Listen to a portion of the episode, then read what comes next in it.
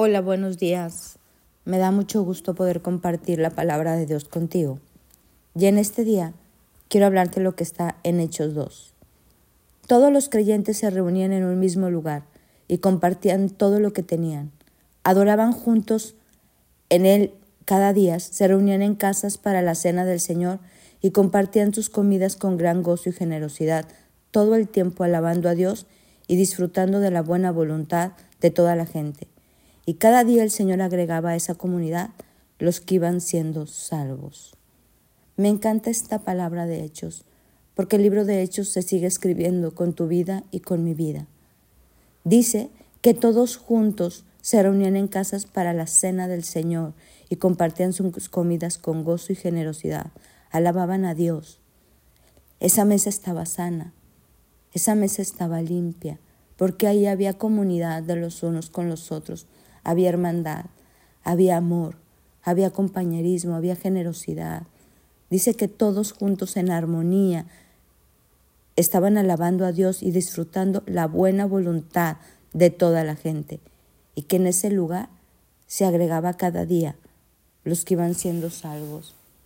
Dios quiere invitarnos a su mesa, a este banquete que tiene preparado para nosotros, pero necesita sanar, sanar la mente, sanar el corazón, sanar todo lo que falta sanar en nosotros interiormente, para que nos sentamos a la mesa a hacer esto que dice Hechos de los Apóstoles, amarnos, ayudarnos, a darnos, a compartir, para hacer un testimonio vivo de lo que Dios quiere hacer con nosotros, sus hijos.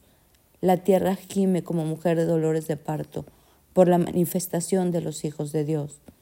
Por eso lo importante de estar sentados en una mesa sanos, sin crítica, sin juicio, sin enojo, sin ira, sin envidia, sin pleito, sin discusión, con una sonrisa, alabando, amándonos.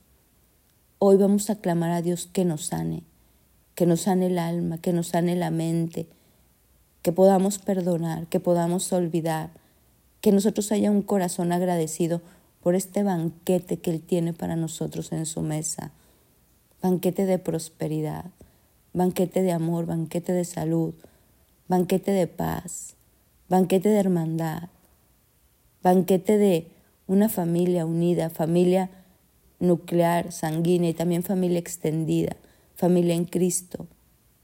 Hoy vamos a decirle a Dios que nos sane, que nos sane el alma para estar sentados en su mesa. Hay gente que se sentó en su mesa, ¿te acuerdas? Judas no estaba sano, no había roto con ese amor al dinero. Y hubo ahí dolor, tristeza, perdición. Pero cuando todos estamos sanos, podemos sentarnos a la mesa y hacer esto que dice Hechos, compartir con generosidad, bendiciéndonos unos a otros. La gente se va añadiendo a la fe y entonces somos un testimonio vivo de lo que Dios quiere hacer en este mundo para que seamos un ejemplo de Él. Vamos hoy a clamar, Señor, sáname. Dice que Él vino a vendar a los quebrantados de corazón y sanar sus heridas.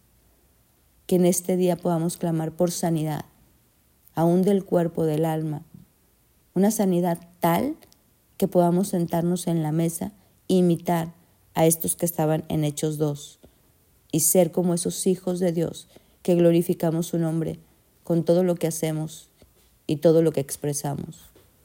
Mi nombre es Sofi Loreto y te deseo un bendecido día.